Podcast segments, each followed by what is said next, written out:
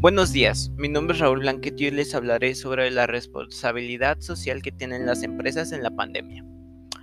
Frente a la crisis actual, las empresas que son socialmente responsables tienen una oportunidad para demostrar que su responsabilidad social no solo consiste en un discurso, sino que también se manifiesta en acciones concretas. Las empresas tienen cuatro retos importantes con los que reforzarán su responsabilidad social. 1. Cuidar a la gente es decir, cuidar al personal que trabaja en sus instalaciones o en su empresa. 2. Cuidar el negocio.